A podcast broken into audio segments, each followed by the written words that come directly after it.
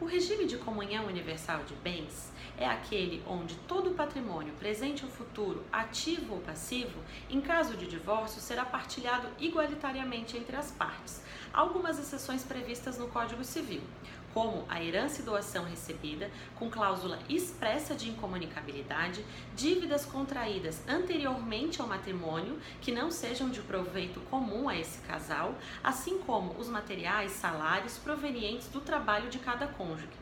Ao escolher esse regime de bens, é necessário que seja feito um pacto antinupcial registrado em cartório para que ele tenha validade jurídica. Outra questão importante é que o casal, ao escolher esse regime, não poderá contrair sociedade entre si. Por isso, sempre que você for pensar em qual o melhor regime de bens para o seu futuro matrimônio, procure um advogado.